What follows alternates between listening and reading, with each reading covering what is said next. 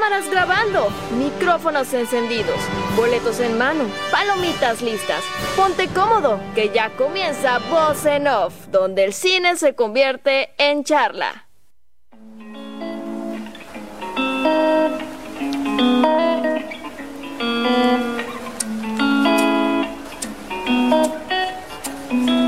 Incluso nos están viendo. Estamos en Voces Campeche, la frecuencia que nos une y ya iniciamos Voz en Off, donde el cine se convierte en charla. Hoy estoy con mi queridísimo Misraim. Hola Misra. Hola, hola, hola. Y con mi también queridísimo Valo Cámara. Hola, Valo. Hola, hola, mucho gusto, bandita, ¿cómo están? Macho, por fin. Se nos hizo. ¿Qué tal? Así súper acompañada, porque hoy vamos a tratar mucho chismecito, porque ya vieron que acaba de ser la entrega de los Óscares. Qué tremendo estuvo. Sudamos todos. Nos repercutió. Pero está muy bueno el chisme muchas cosas increíbles que pasaron, muchas cosas que quedaron opacadas, ya todo, ya ha dado vuelta por el mundo la, la gran cachetada de Will Smith, muy, muy, muy fuera de lugar. Ahorita vamos a hablar más de eso, por si no era suficiente, vamos a seguir hablando del cachetadón de Will Smith hacia Chris Rock.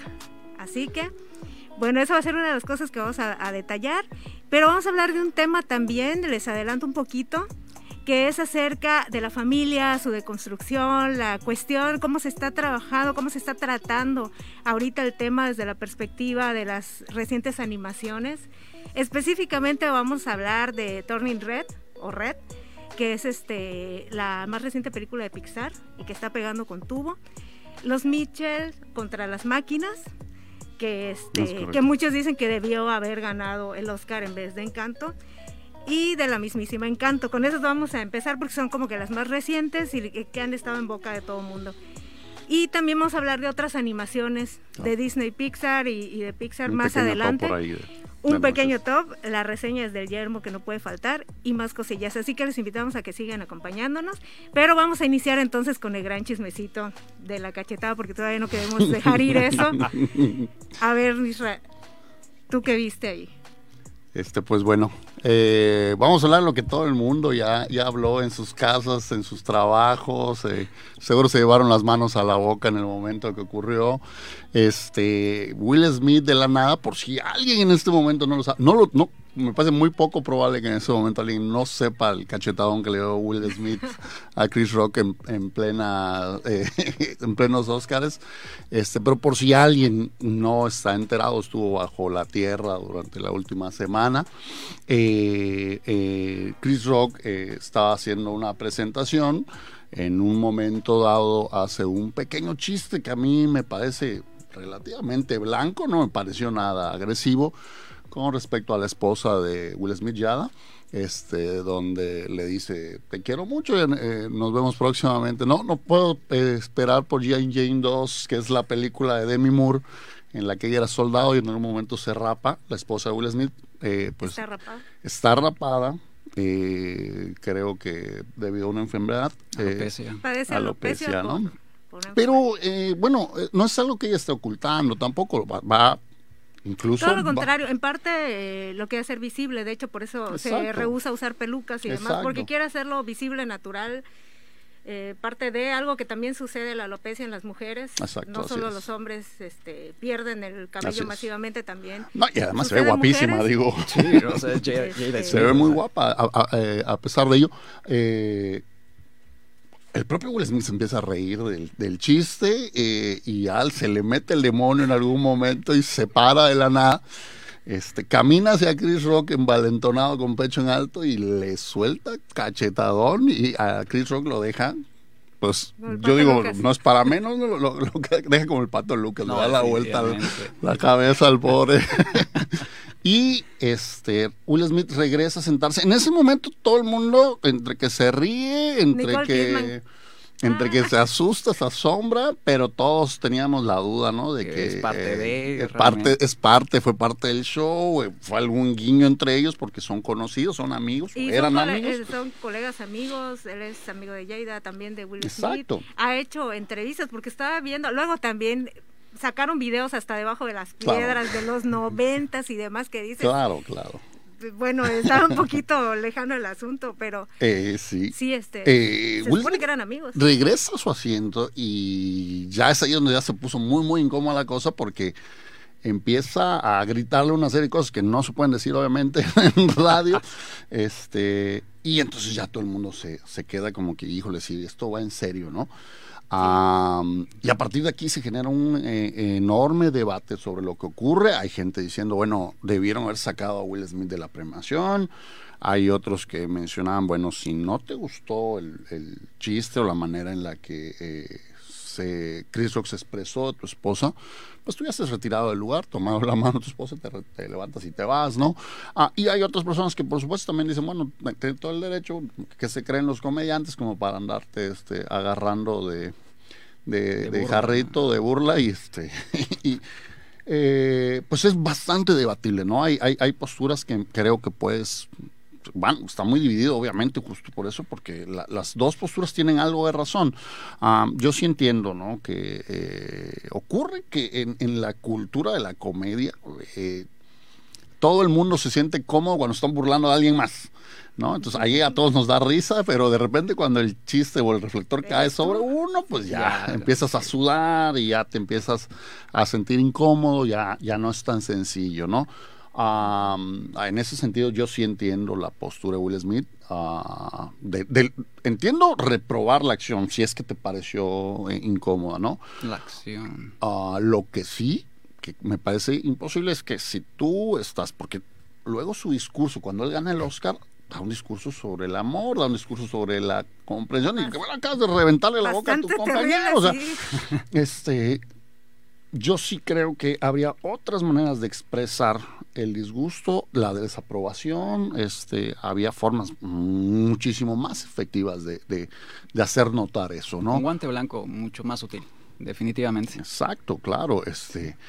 Y entonces, am, pues ya Hollywood se medio dividió. Bueno, no, en realidad la gran mayoría de la gente de Hollywood ha, ha callado, ¿no? Creo que los que estamos divididos somos todos los que estamos en el chisme. este, pero sí, sí creo que es, es debatible. eh, hasta qué punto sí o no. Yo, de nueva cuenta, a mí no me pareció para tanto. Escucho peores cosas. Eh, Ricky Gervais Estuvo ha dicho peor, peores no, ya cosas. estuvo peor después, este, eh, todos estos chistes y alusiones que hacían las otras mujeres, o sea, el que hizo esta chica, ¿cómo se llama? Amy, Amy Schumer. Amy Schumer. Amy Schumer, más adelante que Una humillación, retira ¿no? de su asiento Sí. a, este, a Mary Jane. Y retira de su asiento y, y le dice este no tiene cabida aquí los rellenacientos y demás Sí, ¿no? Kristen Dunst, que es esposa del- bastante ofen- sí. sí, bastante ofensivo y demás aguantaron vara y demás que tampoco era el caso pero ya con todo tenso y después de los golpes la violencia y que paradójicamente el elenco de Pulp Fiction o sea tiempos violentos le, le entrega el Oscar a Will Smith o sea todo quedó así como Ad hoc. casi casi sospechosamente planeado Claro. y está estuvo terrible, ¿no? Sí. Muy fuera de lugar, la violencia y todo, pero Y, Bueno, perdón. Y Adelante. sabes que sí, igual es interesante en ese sentido. A, par- a partir de este momento me queda muy claro el que los chistes, bueno, películas que sean chistes, por ejemplo, no sé si se acuerdan mucho los hermanos Wyan cuando hacían películas de comedia, lo mismo que Chris Rock con Adam Sandler, Claro. ese tipo de chistes que pues hoy en día si lo llegas Claro. a hacer pues llega a, a generar como que una incomodidad o ofender a, a personas, ¿no? O sea, se agarran de ahí, aunque no haya referente directamente para ellos. Y, y es muy delicado, esa, es, es muy pequeña esa línea en la que hay de que, bueno, ¿qué comedia puedo utilizar? ¿De qué puedo Claro. basarme? Y por eso es que, pues, muy raro que encuentres en el cine o, o en un blockbuster una película de comedia que haga burla a alguien en sí. Siempre es burla a algo más. no a Exacto. Digo, eh, pareciera una re- regla bastante simple, ¿no? Eh, la comedia termina en el momento en el que empiezas a, a incomodar o hacer sentir a- a- mal a alguien. Pero bueno, ah, también hay esta comedia incisiva que si no, no, podrían, no podríamos burlarnos de... de, no sé, de los políticos o de, ciertas situaciones que, que la verdad sí ameritan reírse porque si no te puedes a llorar. Claro. No, este, no sé, justamente creo que esto va muy de la mano con el tema de hoy, que es, son tiempos diferentes, son maneras diferentes de ver las cosas, de, de entender las realidades, este, hay, hay, o la gente toma de, de, de, otra manera ya. Lo que antes dábamos por sentado, que decíamos, no, pues es que no aguantó vara, como dicen algunas veces, ¿no? Este, ya no, ya no se permite eso. Está bien, en muchos aspectos está bien, pero también estamos corriendo el riesgo de llegar a un punto en el que nos brincamos una línea que también, también pone, no, no hablando en particular ya de, de Will Smith como, como tal, ¿no? sino en general también pone en riesgo, pues bueno, ¿qué tanto puedes decir? ¿Qué tanto puedes expresar? ¿Qué tanto puedes hacer? ¿No? Entonces, está interesante saber, ¿no? Este, no sé qué, qué postura tomaría nuestros radioescuchas. Está ahí, está bien que nos manden un mensajillo y nos digan qué les parece. Todo es respetable. También cabe aclarar que no somos ningunos expertos como tal, no, claro, eh, ni nada claro. por el estilo. Todos son opiniones, todo está muy dividido. Lo que sí queremos dejar muy en claro que eh, no estamos de acuerdo con la violencia. Esa parte estuvo totalmente fuera de lugar, ese, ese golpe y demás, pero este... Y que somos así, así sucedió. y, y, pues este van a seguir viniendo consecuencias. Ya está, ya han uh -huh. estado saliendo más noticias de que aparentemente lo van a expulsar de, de la academia. Tal vez le puedan quitar no el pasar, Oscar. Eh, ah, sabemos que es poco probable, Poco pero bueno, hay probable. todavía mucho chisme por delante. Así que bueno, cerramos esta, esta que fue el- desgraciadamente lo que opacó todo lo demás porque hubo muchos reencuentros, muchas cosas muy interesantes que pasaron en los Óscares y pues todo quedó concentrado ahí, qué lástima. Pero bueno, ahora sí, a lo que sigue, ahorita nos va a acompañar el grandioso Madosk. eh, Anda por acá. Este, ya para entrar de lleno al tema de hoy, como les decíamos, vamos a empezar hablando de tres películas de las que vamos a dar reseña, que es, como bien mencionaba hace unos momentos Misra, acerca de estas cuestiones que pudieran haber parecido muy difíciles de tratar en otro momento, eh, muy sensibles, temas muy sensibles, muy atípicos, pero ahora son el boom y están yéndose por caminos muy interesantes. Vamos a hablar, les repito, de Turning Red, o sea, Red, que es la nueva película de Pixar, este, Mm, Los Mitchell contra las máquinas Ujú. y eh, Encanto, que es la gran ganadora del Oscar en película animada de este Bien. año. Así que ahorita nos vamos a ir con las reseñas del Yermo, va a venir Madosk y vamos a estar en el gran, gran, gran mashup. Hoy los cuatro aquí presentes por primera vez.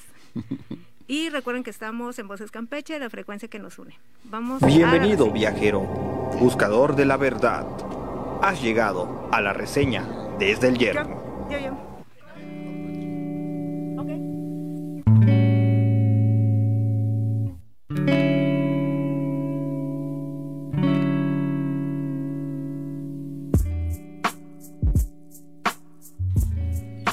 Gente? Bienvenidos a la reseña desde el yermo. Ya estamos aquí, vamos a estar rotando el día de hoy porque la verdad es que estoy muy contento de que estemos todos reunidos. Ya les comentaron que nos están escuchando directamente desde Voces Campeche. La frecuencia que nos une es el episodio 3 de Voces No, segunda temporada. Es. Temporada 2, cachetadazos intensos. Ah, es cierto, hoy vamos a hablar de, de- Vamos a comenzar pues con pues, tres reseñas breves que queremos hacer porque se ha, ido con el tiempo que prácticamente este, no nos pudimos ver, ¿verdad? Eh, siendo la primera que, vamos a analizar, yo creo que en orden cronológico, la, primera que es este, los Mitchell versus las máquinas. Y es que estas tres películas van a tener un tema en particular, las tres películas que vamos a analizar, que les adelantamos, con él les dijo ¿no? Los Mitchell, Mitchell perdón, versus las máquinas, eh, Encanto, y de último vamos a tener a Turning Red, o Red nada más que por café aquí, el único título que tuvo en Latinoamérica.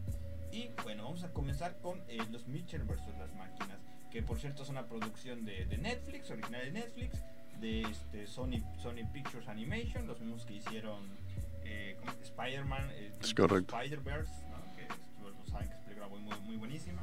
Y que fue la polémica porque estaba entre las candidatas a ganar al premio a mejor película animada y no ganó. Cabe recalcar que parece que, si no mal recuerdo, hubo un comentario que se hizo sobre las películas animadas en este. en Ah, este sí, cómo no.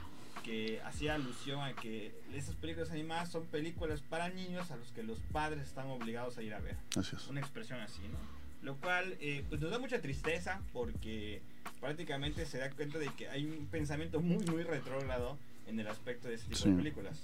Sí, este, demeritar, ¿no? El medio, la animación, como una manera, este, interesante y un, simple, eh, eh, una simple forma diferente de, contar cualquier tipo de historias, ¿no? Y en el aspecto visual, ah, yo creo que en este momento la animación está por los cielos, es decir, están haciendo cosas padrísimas. Ah, pero es algo a lo que se enfrentan muchas, muchas cosas con las que nosotros crecimos. Por ejemplo, sigue ocurriendo con los cómics, sigue ocurriendo con la, propia animación, como estamos platicando, ¿no? Ah, es, es triste que, que, en la propia academia se, se, generen esos comentarios porque sí te da a entender entonces que es algo que tienen completamente en una agenda por separado, que no, no le dan mucha importancia y más triste aún pensar que solo es una manera eh, de entretener simplemente, que no hay nada más allá y que en especial entretener solo para niños, ¿no? Sí, y de hecho esta película es, una, es un claro ejemplo porque transmite un mensaje, hay toda una trama que es super ficción y toda la onda muy a lo yo robot. Sí. sí. Como clásico, una inteligencia artificial rompiendo una de las reglas de la robótica. Sí, hay una versión de Skynet. una versión de Skynet, de Yo Robot, que Terminator, ¿no? Y tiene una historia, un tema bastante, bastante fumado, vamos a ser honestos. Sin embargo, es el, el segundo tema, el tema de fondo, el tema núcleo, que es el que está corriendo, que es un conflicto familiar la nula relación entre un padre y una hija, que, que, parece que es algo que hemos visto muchas veces pero que no hemos podido analizarlo a profundidad en medio de una película. ¿no? Y la trata de una manera eh, bastante gratificante, con un humor bastante increíble. Un sí, divertidísimo. Espectacular. Referencias a muchísimos memes, tratando de que realmente es una película en la que constantemente. Yo, yo lo llamaría el, el, Ready Player One de los memes, esa película, porque tiene tantas referencias como puede encontrar Ready Player One, la, misma cantidad, ¿no? Y, y esto pues decae en, la, en la, lo que es la, el guion con una familia que no tiene, está lejos de ser perfecto. De hecho, en constante, constantemente los Mitchell están siendo comparados con otra familia que es todo lo, todo lo más perfecto del mundo, ¿no? Y es una, una familia imperfecta, ¿no? Y, y, creo que ahí es lo que le da ese carisma. Porque tú ves a la otra familia, hay una familia que, que está bastante pues, bastante sólida, bastante unida y tú dices, nah, eso no pasa. Son, son los Simpson y los Flanders, ¿no? definitivamente. y entonces todo estaba bien, ¿no? Todo está ahí tranquilo, yendo en el día al día, los problemas de toda la vida, una familia que no se entiende, que más que nada también hace una crítica a esta parte de las dependencias a la, a la tecnología, con los teléfonos celulares, ¿no? Que estamos pegados todo el tiempo ahí. Y pues de la nada, pues ahí por X razón sucede con un diseñador de, de, un, de una aplicación que se revela su inteligencia artificial, hace que las máquinas empiecen a, como que a secuestrar a las personas y la, y la única familia que aparentemente logra pues hacerle frente, pues viene siendo esta familia, la familia más imperfecta de, del mundo, ¿no? Y de hecho, vuelvo a repetir, en algún momento vuelve a aparecer la familia perfecta, como que ellos pueden armarla sin problema y no, caen primero. Entonces, este, esto, esto habla muy bien de, de, lo que es la idea, ¿no? La idea es bastante, bastante vendible y, y es bastante agradable. Es fácil empatizar con todos y cada uno de los personajes, al menos alguien. O, o, lo ves y ves a la, a la mamá y dices, es como mi mamá. o sea, tiene, tiene todas esas referencias que tú, que tú ya conoces en una familia, los pros, los contras, lo bonito, lo feo. Pero es que lo interesante aquí es que no es una historia nueva, o sea, es algo que ves todos los días. Esto de que los, los héroes menos improbables, ¿no? Eh, eh, que, resultan ser aquellos que, parecen los menos capacitados para hacer las cosas. Eh, lo interesante aquí es, como bien dice Oscar, el, la familia está adaptada, adecuada a, una eh, realidad que a muchos nos superan. Eh, yo ya me siento más cercano al papá, ¿no? que, al, hijo en, este rollo de, la desconexión con, algunos rollos tecnológicos, con algunas ideas, que es, que es muy importante, ¿no? La, protagonista quiere ser eh, cineasta, ella quiere dirigir y entonces tiene un rollo ahí padrísimo de creatividad y el papá, siendo un hombre y ya aporreado por la vida, le dice, bueno, pero ¿de qué vas a vivir? ¿Con qué vas a comer? ¿No? Y entonces, tal vez no es que no se quieran, al menos así te lo expresa en algún punto la historia, sino que hay una desconexión entre ellos, se dejan, se dejan de entender. Y esta, eh, esta vuelta o, tratar de, conectarse. Él lo intenta, porque de hecho al inicio de la película le cancelan el viaje donde ella ya se va a la universidad, ya se está despidiendo, está feliz de que va a dejar de ver a la familia. Y el papá en un último intento agarra y le cancela el vuelo y dice, te vamos a llevar nosotros en el auto, ¿no? Que es un infierno para ella y él está tratando de hacer eh, lo, que cree que es correcto, ¿no? Entonces, aquí hay una, un enfrentamiento entre dos generaciones, ¿no? Ya la persona práctica y la persona idealista, ¿no? Que todo joven es idealista, todo joven quiere comerse el mundo. Eh, entonces, eso es padre, porque eso sí es, es, es algo que no se toca comúnmente, ¿no? No se habla de ello. Y fíjate que otro detalle que es muy importante en cuestión de la película es el estereotipo que ha manejado, ¿no? De como decía acá, en la cuestión de la familia perfecta, la familia imperfecta. Esos estereotipos que, por ejemplo, dices, bueno, yo quisiera ser como esta familia, pero no sabes realmente qué es lo que hay trasfondo de esto. Entonces, esa familia imperfecta y los seres que realmente aquí te están demostrando son los papás, porque el mensaje que siento que da es de que ese sacrificio que ellos llegan a hacer, que los hijos no saben realmente qué hay detrás de todo este sacrificio que ellos hacen. Entonces, esto le da como que esa pequeña conexión y con ese ese humor y ese diálogo, porque los diálogos son muy inteligentes, la verdad, tienen una forma de, de, contexto que no encontré en lo que por lo general siempre hace Pixar. Y eso es lo que me llamó mucho la atención, que Columbia Pictures volviera a generar este tipo de acierto que por lo, es muy raro verlo en una película animada. Y pues qué mejor que la animación para demostrar las expresiones que lo que puede ser más que la vida real, ¿no? Esta cuestión. Y es algo que se agradece mucho y aparte como dijiste, como Ray Player One, hicieron su tarea porque ves muchas referencias, muchos guiños a varias cosas que se agradece esto. Y toca la, la, la, parte de la acción, está justificada, no es acción por acción solamente, sino que dices, wow, va, te la compro, ¿no? Está bien, está bien nivelada, ¿no? Eh, hay, hay el, tiempo suficiente en el que ves la interacción de la familia, la problemática de la familia, la interacción entre hermanos también que ocurre ahí. Este, hay la dosis de, de, comedia, en especial con el Puck, que te mueres cada que aparece en pantalla, te estás muriendo de la risa. Este, eh, y hay lo suficiente acción, es ciencia ficción a fin de cuentas, eh, muy actual, ¿no? Que refleja el, dueño de, la, de la compañía que tiene la inteligencia artificial es una parodia a cualquier... A cualquier Hasta las letras si las pones de una forma... cumple con el, ¿Es un, ¿cómo se llama? ¿Anagrama? Exactamente. Y, de hecho creo que algo que rescato igual es que en algún momento puedes llegar a congeniar con alguno de los personajes, sí o sí. Y cada uno de ellos tiene un defecto que está bien marcado y que eventualmente en el transcurso de la película se llega a tocar. Hay defectos en cada uno de los personajes que se van a tocar y aunque son cuatro personajes, cinco, el Pu contando el Pu, ¿verdad?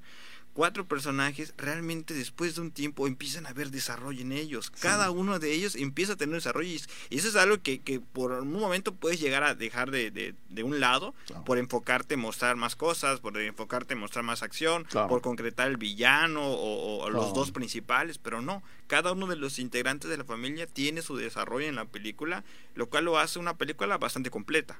Sin duda alguna, una película muy recomendable para toda la gente que no la haya visto.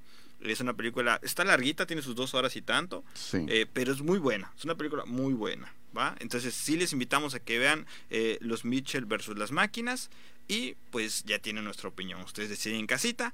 Y ahora nos movemos con la siguiente película en el orden cronológico que fue a inicios de este año, si no me equivoco, que es eh, la de Encanto, que es la película de Disney, esta no es de Pixar, mucha gente piensa que es de Pixar no es de Pixar, es solamente de, la, de, Disney.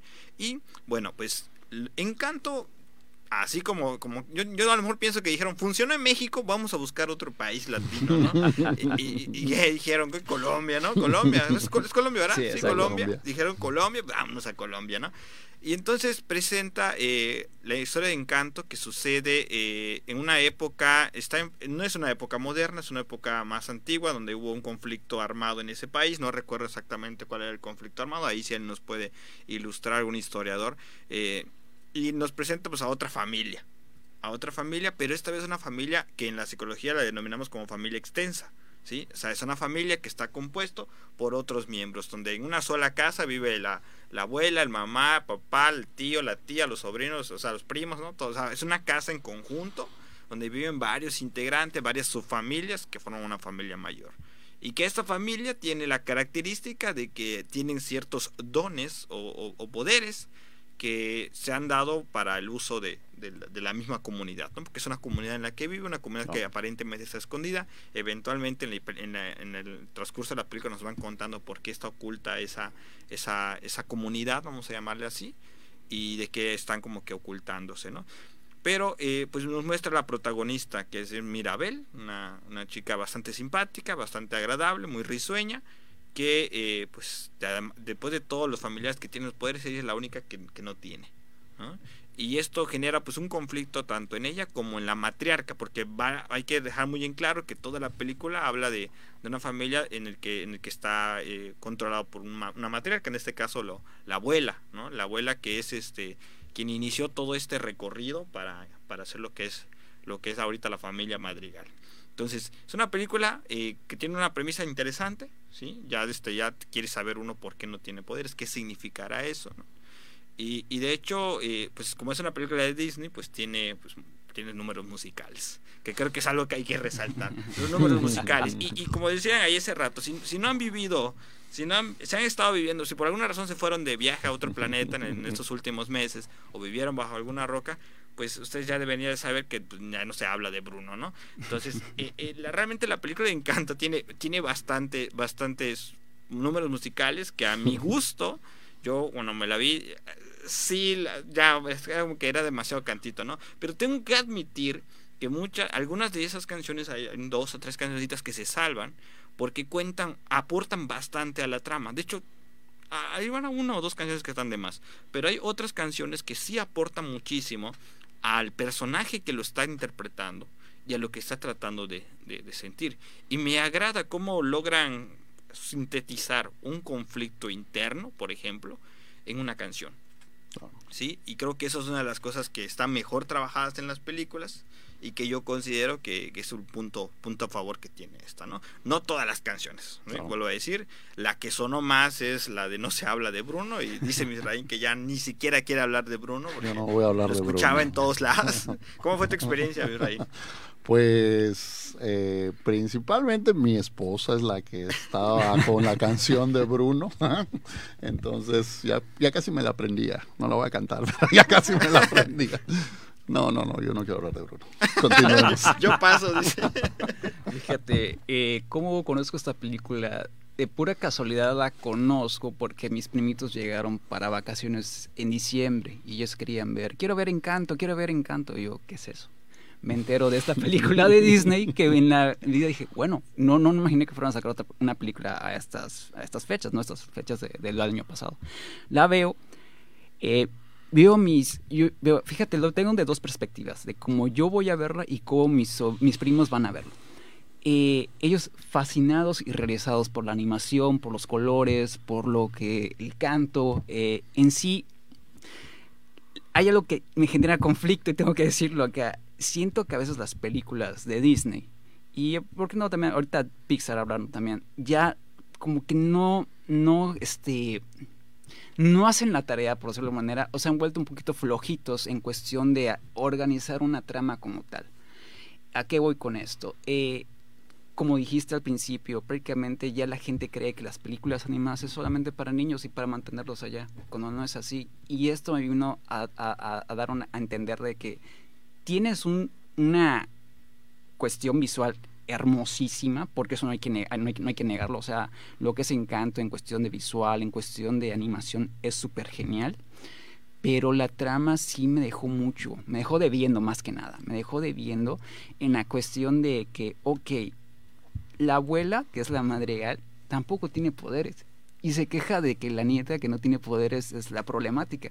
Entonces dices, bueno, entonces, ¿cuál es el rollo acá? Si, si ella no tiene poderes, ¿por qué no te generas esa empatía con, con, ¿no? Entonces, son pequeños detalles, ¿no? Que sutiles, que están allá, pero que me, que me, sí me generaron como que, no lo odié, quiero recalcar que no lo odié, al final de cuentas, si te sale de repente, no quiero hablar de Bruno, pero sí este, me dejó debiendo, me dejó como que, dame ese remate para que diga, va, te la compro, pero ahí sí me quedó debiendo un poquillo, ¿no? Yo creo que es una película bastante interpretativa. Eh, deja mucho a que se interprete y desde el punto de vista pues de la psicología yo sí le encontré algunas cuantas cosillas muy interesantes a la película. Sobre todo esta esta parte que es más que evidente de lo que es que en ocasiones a nosotros nos ha pasado creo que en algún momento que se nos han puesto ciertas expectativas por la misma familia mamá papá que no has nacido y dice, no, pues va a ser doctor, va a ser futbolista, va a ser... Y tú así ahí en el vientre, ¿cómo le explico que voy a jugar videojuegos? Entonces, eh, estas son cosas que, que suelen conflictuar bastante y en este caso es muy difícil para los protagonistas, los personajes más bien, eh, no poder, no decir que no, porque este don sí se siente como algo que sí puede servir a la comunidad en la que están. Entonces, eso, eso hace que sí o sí pues tengan que trabajar. Y el ejemplo más claro, si es el que más se tocó, es el de la hermana mayor, ¿no? Que es, ella tiene el don de que es bastante fuerte, esa es una, es una mujer muy fuerte. Y de hecho su canción es para mí la canción, mi canción favorita de, de toda la película. E, encima de que el ritmo de la letra es fantástico, expresa muy bien esta, este cansancio de, o sea, sí, yo sé que tengo la fuerza y a mí se me otorgan los trabajos pesados. Pero hay un momento en la canción en el que ella dice, me gustaría ser algo diferente. Algo diferente. Me gustaría flojear un rato. ¿sí? Me gustaría estar acostada sin que no me digan que estoy perdiendo el tiempo, que podría ser algo más. Y esto habla mucho de, de muchas cosas que a veces nos pasan en casa, cómo a veces nos han criado con esta idea de si no haces algo, estás siendo flojo, ¿no? Y que a veces ese, hay que entenderlo, ¿no? Hay que entender igual las líneas, porque en ocasiones viene de padres que quizá han tenido que hacer muchas cosas para que tú tuvieras una vida más, más tranquila, más relajada. Y como que después no les, no les agrada esto.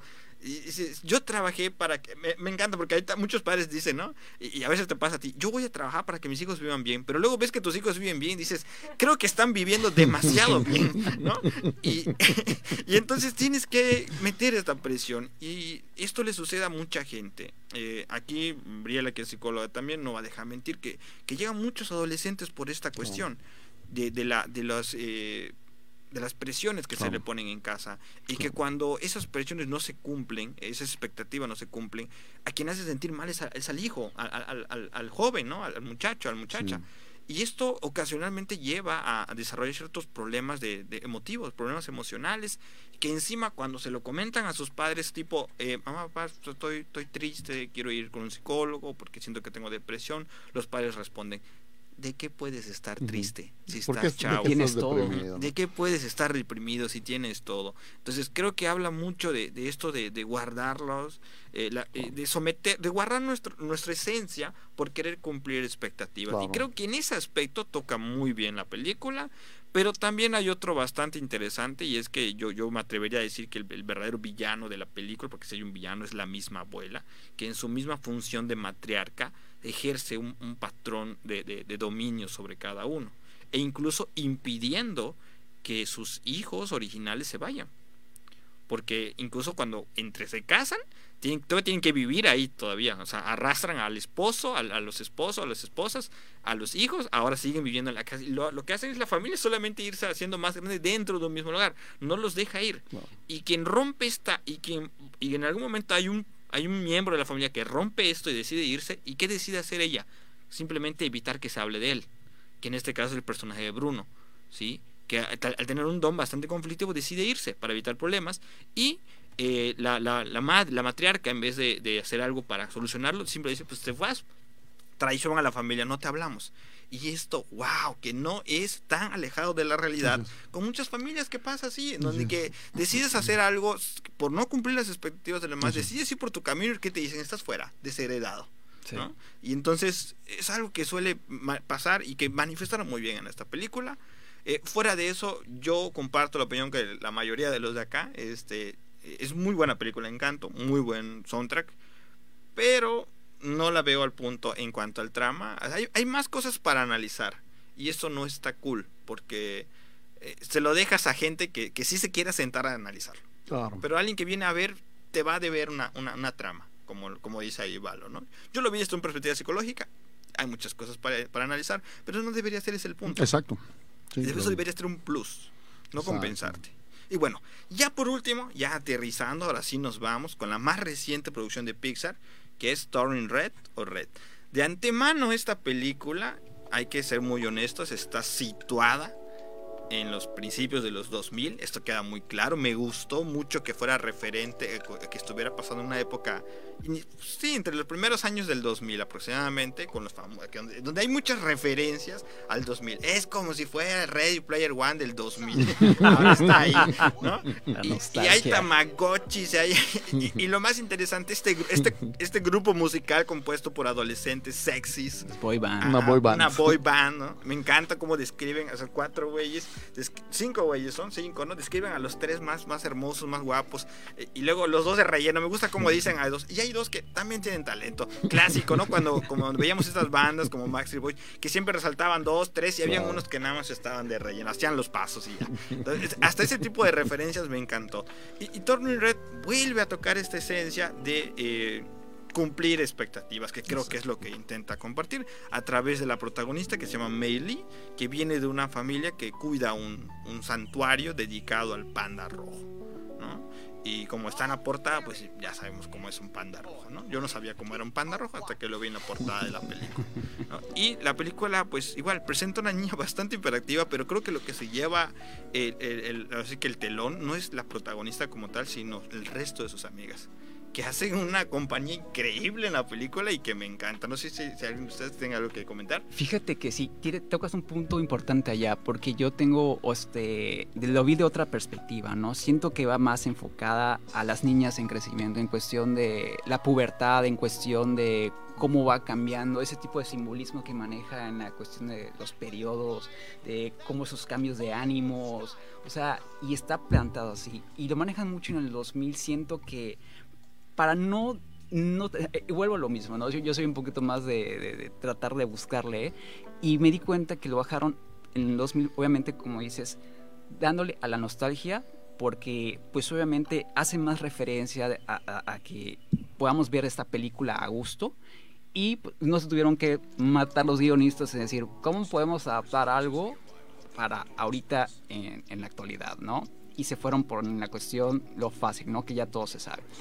Y, eso me gustó mucho en el sentido, me gustó mucho refiriéndome a la cuestión de cómo se enfoca hacia las, hacia las mujeres, ¿no? hacia las niñas. Siento que es una película más para ellas. Yo no me, yo no me conecté tanto para con, pero eh, sí tiene temáticas muy, este, muy, este, no fuertes, sino que muy interesantes más que nada, porque son, son padres. Creo que en todo, en todo momento, en todo momento se va haciendo un, este, se va haciendo una analogía, como que quiere hablarte de dos cosas a la vez. O sea, yo ahí muchos notamos, creo que lo más evidente es hablar de una etapa pues de la de las de las niñas en las que se convierten como mujeres, ¿no? Que, es prácticamente la, la menstruación, que, realmente eh, yo siento que es algo que sigue hablándose en doble sentido. Sigo sintiendo que es algo de doble sentido. Sí, a pesar de que te lo, te lo, te lo tocan y te lo descartan inmediatamente cuando, cuando llega, en el transcurso de la película no dejas de pensar que ha de tratarse de eso. Y yo creo que por eso necesitábamos que Brielle estuviera acá para que ella diera su opinión, porque ella, además de, ser psicóloga, seguramente lo vio y lo disfrutó por las referencias que había. Ay, claro, se me salió la lagrimita y demás, porque fíjate qué interesante escuchar a los hombres hablar de esto. En primer lugar, eso es lo que una de las grandes aportaciones de Red, ¿no? Lograr poner el tema en boca de hombres también, ¿no? Y tratar ya de hacerlo masivo y algo interesante y demás, y con todo lo que conlleva. Obviamente es una gran metáfora, porque ahí lo, mencionan, ¿no? Mencionan la menstruación. De hecho, es impresionante cómo sale la mamá con toda una serie de productos y dices, ay, eso es tan real. De verdad que le pone toda la serie de... y luego las cajas de ibuprofeno y demás. Yo, ay, qué real. De verdad, te, te sientes tan conectada como mujer. La relación madre-hija, y si se dan cuenta, hay un punto muy importante ¿cuál es el villano? De repente dices, oye, ¿y el villano dónde está? ¿No? Y, el villano, entre comillas, está dentro de la misma familia. Pero ya que empiezas a desmenuzar toda la historia y demás, realmente cuál es ese villano? No está muy claro cómo se presenta, además todo termina siendo un simbolismo. El gran panda rojo es la gran bendición y es el gran villano, a fin de cuentas. Digo, no voy a quemar mucho la película porque todavía está en cartelera y vayan a verla, está increíble. Te saca la lagrimita porque en realidad es tratar de sanar una relación de madre e hija directamente donde también hay involucrado un hombre de por medio, que en este caso es el papá, todas las revelaciones que hay, todos los simbolismos, mencionan directamente la menstruación, sacan los productos y demás, pero termina siendo el simbolismo el, el panda rojo, ¿no? Dicen, es una maldición milenaria, así lo maneja la familia, es una maldición milenaria que solamente afecta a las mujeres de la familia desde allá dices, ah, ya sé qué es. Y, ¿Y qué te pasa? Te conviertes a, la menor provocación, al menor cambio de emociones, te esponjas y eres un panda rojo, ¿no? ya, ¿qué más quieres, qué más quieres saber? No, o sea, no está tan sutil el, el simbolismo. El simbolismo mide como dos metros, está, está pachoncísimo y pesa como una tonelada, ¿no? Entonces no está muy sutil el simbolismo, pero es muy divertido. Todas las expresiones, todo lo que pasa, lo que hay detrás, eh, que de repente está en su forma de panda lucre con su misma imagen, que para, para poder obtener dinero para ir al concierto de este de Fort, Town, este tiene que pues tómese fotos conmigo no mi forma de, panda. Y van todos y, y, bueno hacen toda esta serie de cosas todas escondidas de la familia porque es como pasa, como de repente se vio en la adolescencia. Voy a hacer algo que a lo mejor mi familia no está de acuerdo, lo hago a escondidas, pero lo estoy haciendo con mi otra gran familia, que son mis amigos, Que al fin y al cabo es la familia elegida y demás, ¿no? Entonces me gusta mucho que no hay un villano claro como tal, no hay algo bien definido de bien y mal, todo el tiempo va rotando esa figura, porque en realidad es la familia, en este caso específicamente la mamá, que no está dejando ver a la chica a sus amigas, que incluso hay una parte donde le dice, tu amiga, tal, así ya muy específico, no me agrada, me cae mal, es muy rara. O sea, no, no la veas, no me gusta que andes con ella. Entonces, todo este tipo de cuestiones que nos pasan en la adolescencia, siempre hay alguien a que nuestra familia no está de acuerdo, que, que visitemos o que, o que nos llevemos con esa persona. Entonces, todo eso queda muy bien representado en esta película. Y es de verdad una gran sanación en las relaciones de madre e hija, completamente.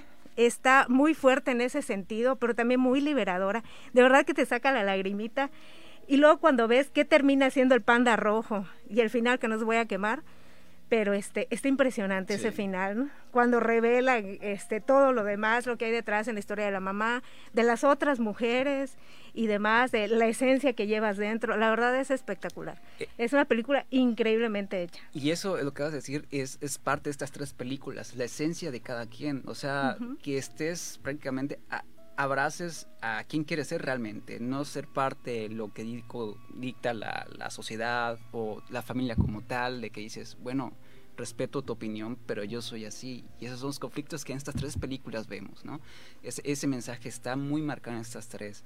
Y es lo que, bueno, la familia siempre va a ser como que ese núcleo que va a partir, y como dicen, los valores donde los, que, donde los comienzas a, a obtener en la familia, en casa.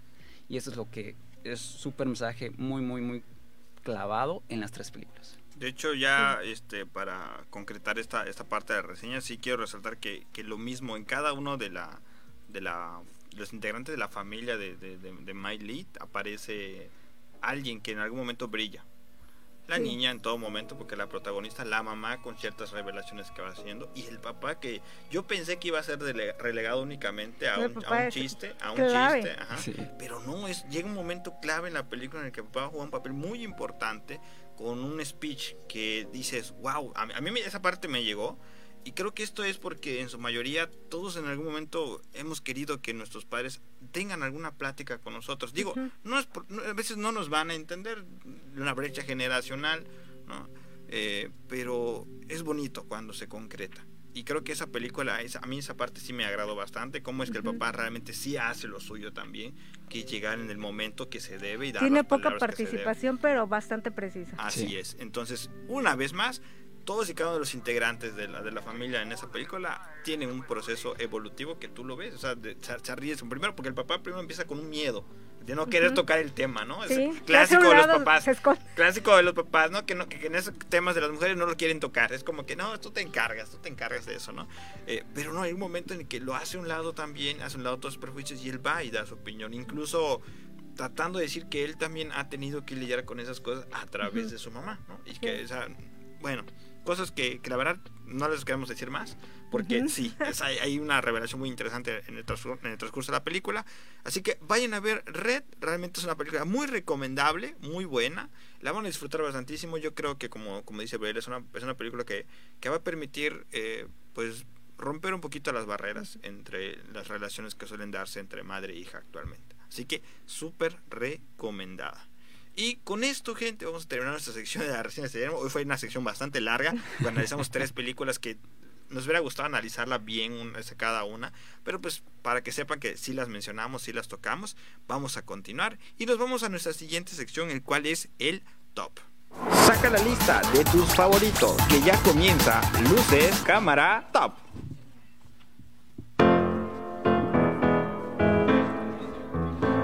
Bueno, en estos minutillos que nos quedan, ah, ya son pocos, vamos a hablar,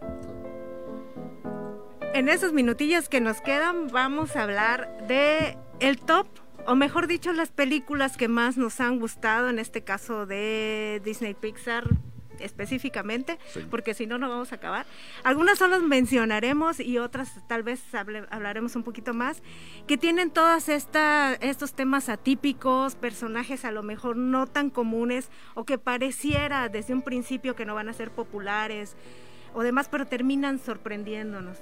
Por ejemplo, voy a empezar con una que igual es lacrimógena y que si no lloras en los primeros cinco minutos de esta película es que no tienes corazón, de verdad, que es Up.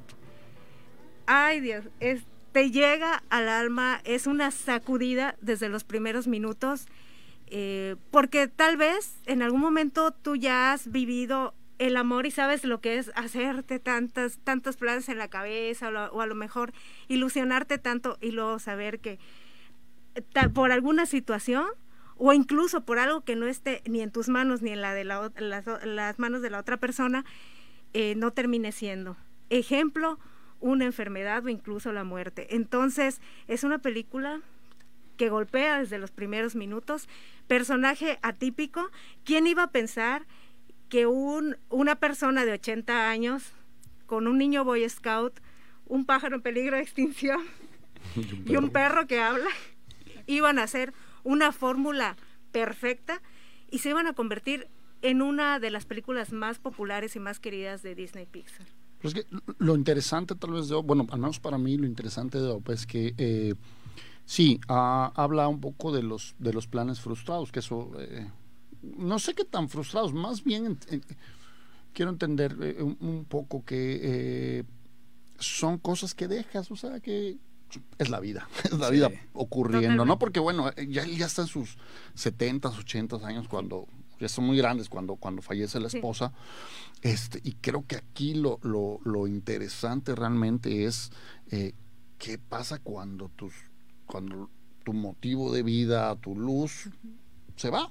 Entonces, ¿qué sigue? ¿Qué haces con, con la vida? ¿no? Y, y, y esa, esa es la magia que tiene Ob, ¿no? El, el reencontrarse de Frederick, que reencuentra un motivo por el que ser feliz, ¿no? Entonces, ya no está viviendo del recuerdo, sino va a tener el recuerdo siempre de la esposa, pero ahora sabe que todavía el tiempo que le queda va a estar este, disfrutando de la vida con, con amigos, con una manera diferente de, de, de, de amar, porque pues también amas a las personas, ¿no? A, a, a los amigos, a, a las mascotas y todo eso, ¿no?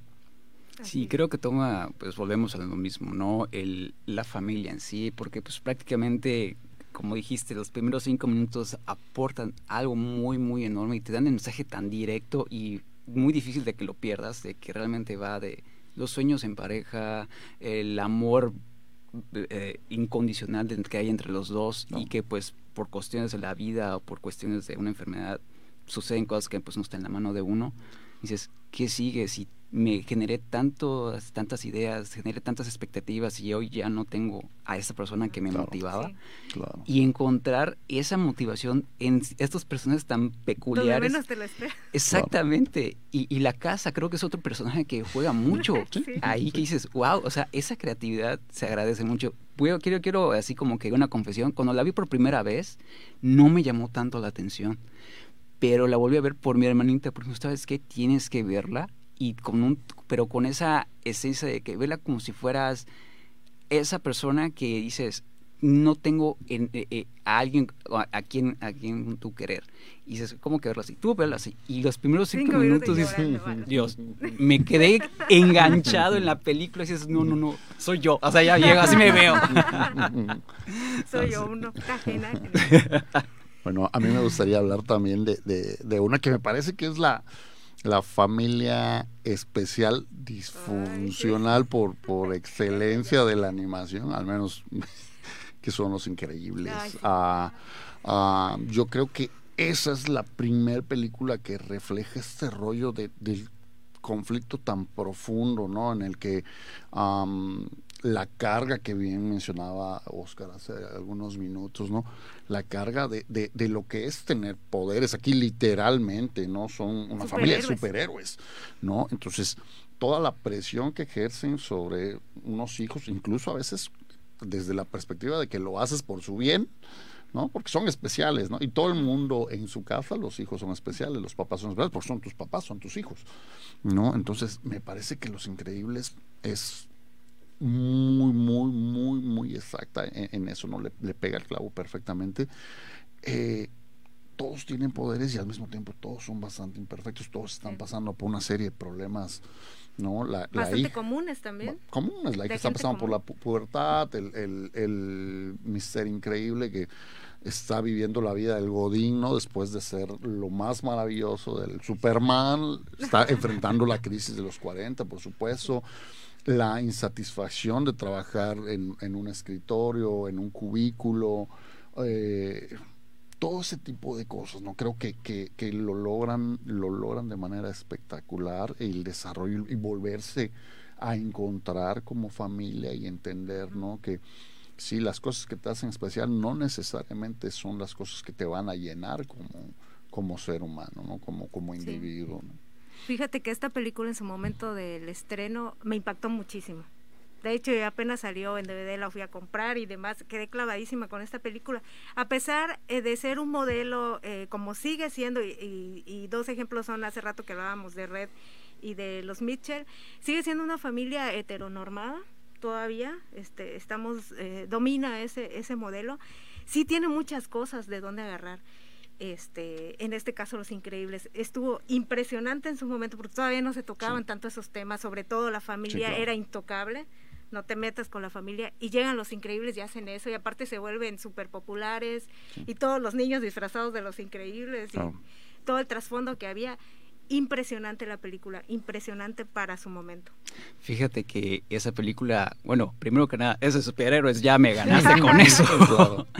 y, y, eso es lo que acabas de decir es muy importante, lo que dijeron Misra y, y tú, Gaby, en la cuestión de que la familia, y pues cada quien tiene pues sus monstruos, ¿no? Con qué, con qué pelear y al final del día cómo hacer las paces con y con tu propia familia y creas una super familia, ¿no? En este caso, literal, superhéroes, ¿no?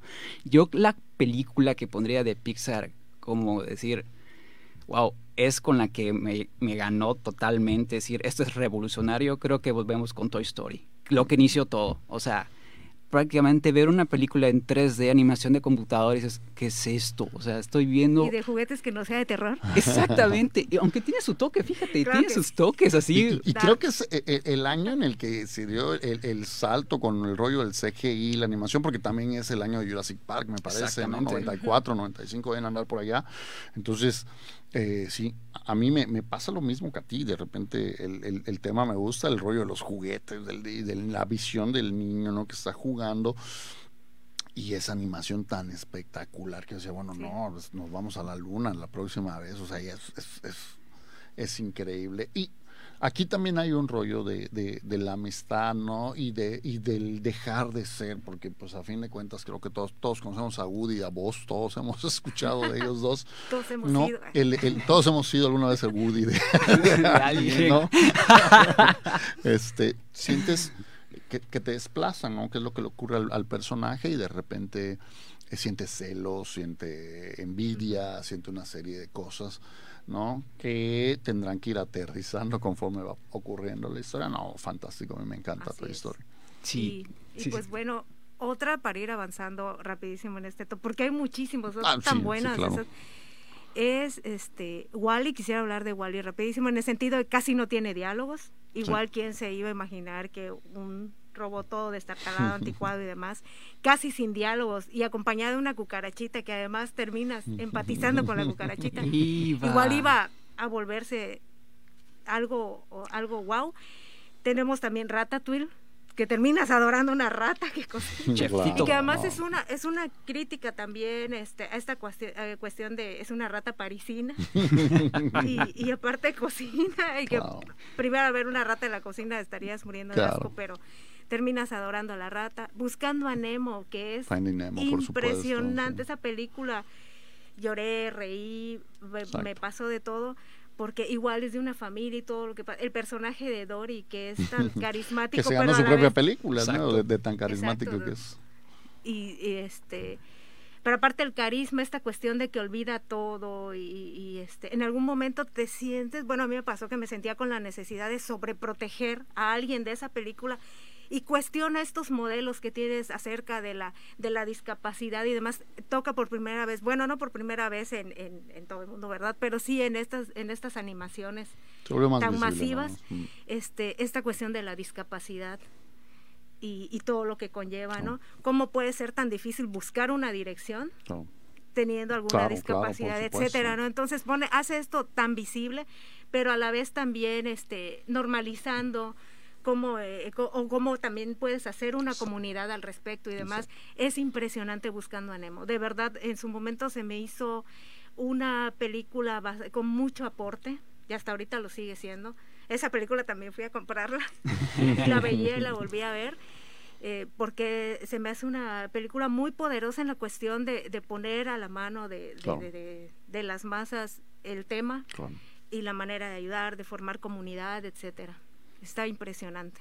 Fíjate que otra que se me viene a la mente ahorita que dijiste, eso es Inside Out intensamente mm. por el toque de las emociones, de cómo prácticamente vas desde que naces hasta que creces, hasta que comienzas a madurar y hay cosas que no quieres dejar ir, pero tienes que o sea, esos pequeños guiños o simbolismos que manejan en los personajes, como es la furia, eh, la optimista, la miedosa, el miedoso, el, el nervio, la triste. la triste. Y el amigo imaginario, que esa parte a mí me rompió el corazón, pero tengo que aclarar que sí, decir, es no, por no, sí.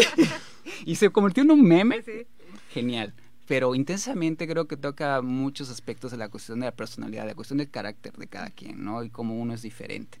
Y eso, en lo personal, yo tengo un, algo, bueno, valga la redundancia, algo personal con esa película que me identifica mucho. Y, y esa, la, la, la cuestión del amigo imaginario, es como decir, no quiero soltar los videojuegos a, la edad que tengo hoy en día. quiero seguir con los videojuegos y los cómics, ¿no? Pero sí refleja y, se, y puedes identificarte con ella, ya sea animada o no. Muy bien, pues yo creo que con eso cerramos. Hay una noticia que se nos pasó así rapidísimo, se retira Bruce Willis. Oye, es verdad. Sí, ya para, para recordar, este, se retira el gran Bruce Willis, se, se nos están yendo los, los héroes de acción. Sí, poco Adiós, vaquero. Adiós, vaquero. El próximo, programa, órale, me parece perfecto. Homenaje a Bruce. Homenaje a, Bruce Willis. ok, pues bueno, nos despedimos por el momento porque ya se nos acabó el tiempo. Quedó mucho de qué hablar, obviamente. Les recordamos, no somos expertos, pero hacemos lo que podemos. Y lo hacemos divertido también para ustedes. Recuerden que estamos en Voz en Off, donde el cine se convierte en charla y está, nos están escuchando a través de Voces Campeche, la frecuencia que nos une. Nos vemos pronto, nos escuchamos pronto. Hasta luego, pásenla bonito. Ya se terminó la película, pero nos vemos en la próxima función de Voz en Off, donde el cine se convierte en charla.